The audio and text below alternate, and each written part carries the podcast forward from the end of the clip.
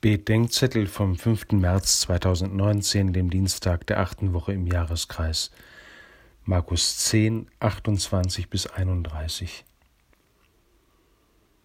Nachdem der reiche Jüngling Jesus und die ratlosen Jünger traurig verlassen hat, sagt Petrus, siehe, wir haben alles verlassen und sind dir nachgefolgt. Im Sommer 1989 habe ich in den Flüchtlingslagern in Budapest erlebt, wie Gleichaltrige Anfang Zwanziger aus der DDR alles verlassen haben, für eine große Verheißung und eine neue Lebensform von Freiheit und Verantwortung.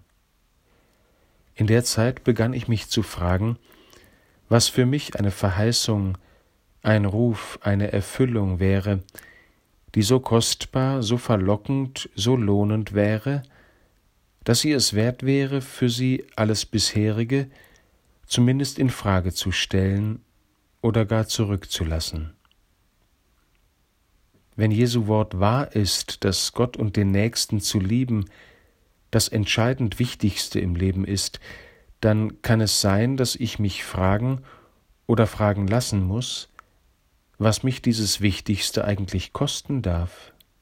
Nicht, weil Christsein Flucht vor der Welt bedeutete oder weil Häuser, Verwandte oder Äcker zu haben irgendwie mittelmäßig wäre, sondern weil es Beziehungen gibt, die die Gottes- und Nächstenliebe hindern, weil die Liebe zu Gott und den Nächsten alle bisherigen Beziehungen neu ordnet und gewichtet, weil die Gottes- und Nächstenliebe in eine neue und unendlich viel reichere Gemeinschaftlichkeit führt als das bloß angepasste Leben wie alle.